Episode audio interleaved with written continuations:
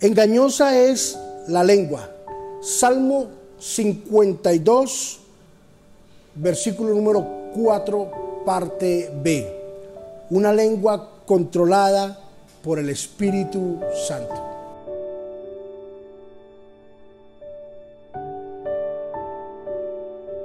La lengua, aunque es un miembro muy pequeño, Santiago lo describe como un fuego abrasador, un fuego que solamente da una chispa, se enciende y puede consumir un bosque completo.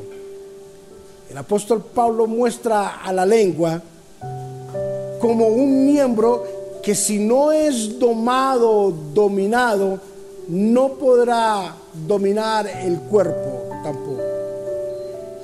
El salvista David decía que la lengua es maquinadora, Salmo número 52, maquinadora de males, maquinadora de envidia, es la que maquina la maldad. La lengua es un, es un miembro pequeño, guardado en nuestro cuerpo, que puede producir grandes efectos.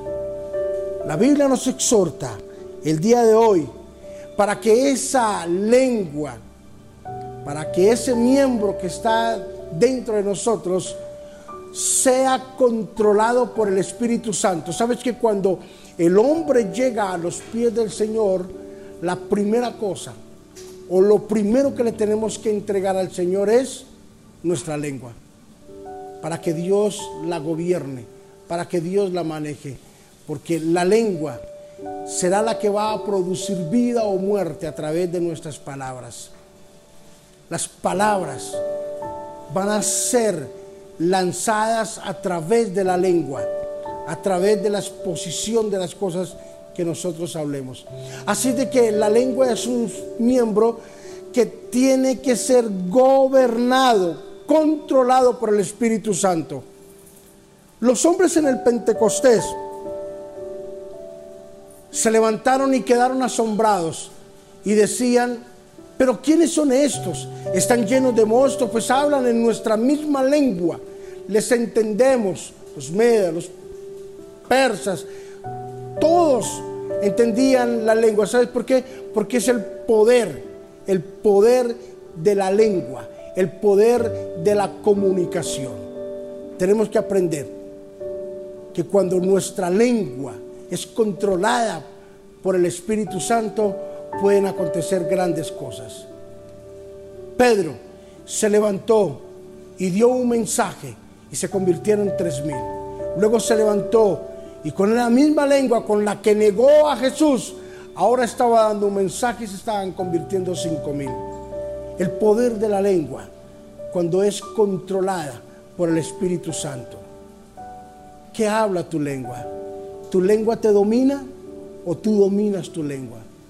¿O eres de las personas que tú hablas y después analizas por qué lo dije, por qué lo hice, por qué tuve que confesar esa situación? Tienes que aprender a que la lengua debe de ser controlada por el Espíritu Santo de Dios. Padre, yo bendigo a todos mis hermanos que escuchan en este día esta palabra, este mensaje.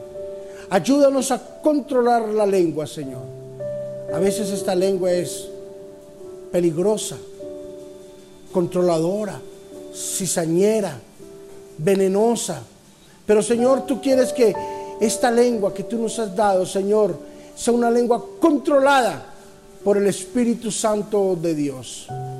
Señor Jesús, que esta lengua, Señor, se articule para bendecir, para profetizar, para hablar bien, Señor, para predicar, para proclamar tu palabra, proclamar tu bondad y tu misericordia.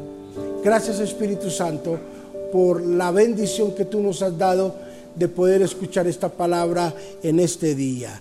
En Cristo Jesús, amén y amén.